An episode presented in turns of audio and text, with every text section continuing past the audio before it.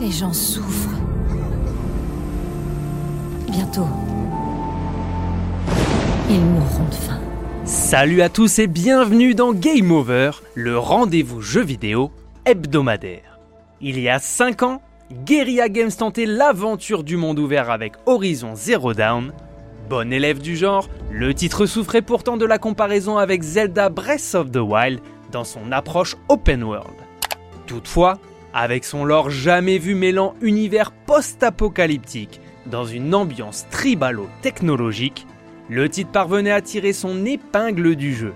20 millions d'exemplaires écoulés plus tard, et après l'arrivée de concurrents ayant su redéfinir intelligemment les codes, la suite des aventures d'Aloy débarque pour définitivement imposer la licence dans l'immense offre des jeux action-aventure en monde ouvert.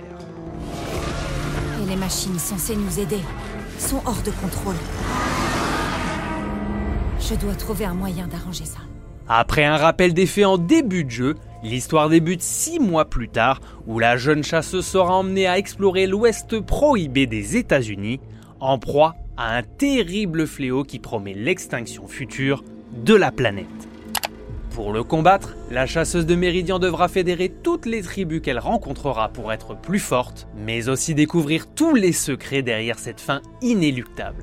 Dans l'Ouest, la guerre fait la loi. La paix n'est qu'une exception. Principal reproche de l'opus précédent, Guerilla a largement amélioré la mise en scène des dialogues, toujours aussi nombreux et passionnants. Le personnage d'Aloy a gagné en charisme, l'écriture a progressé et le traitement de la méta-histoire faisant écho à notre civilisation est toujours aussi bien traité. Prenant le temps de se mettre en place, l'histoire d'école a pris une quinzaine d'heures pour aboutir à un final grandiose dans la lignée d'un Mass Effect 2, sans pour autant le surpasser. As-tu déjà joué à Horizon Zero Dawn, le premier volet de la série? Qu'en as-tu pensé? Dis-le moi dans les commentaires. La chef rebelle, Regala, compte bien massacrer tous ceux qui lui ont causé du tort.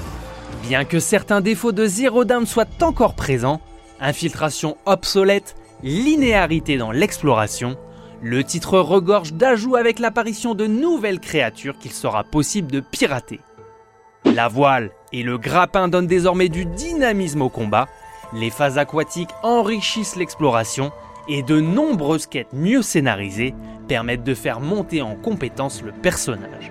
Forbidden West a tout du triple A qui déborde d'activités que vous ne pourrez jamais terminer qu'après 25 heures de jeu minimum, plus du double pour le 100% et découvrir tous ses secrets.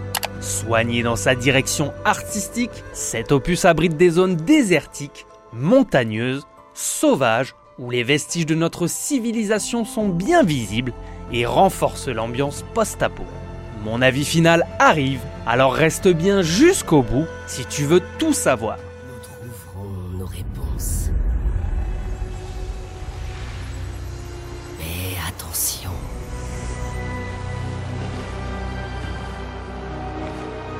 Nous ne sommes pas les seuls à les chercher. Techniquement et malgré quelques soucis de scintillement, le titre est sublime sur PS5. Végétation, chaleur, distance d'affichage, regard des personnages, les bouchées doubles ont été mises sur cette suite, faisant d'elle un incontournable du genre qui laissera les joueurs avec l'impression d'un jeu soigné, malgré un début poussif qui pourrait en rebuter plus d'un qui passerait à côté d'une très belle aventure. N'hésite pas à t'abonner, à commenter et à liker ce contenu si tu l'as apprécié. C'était Game Over. On se retrouve très prochainement pour une nouvelle émission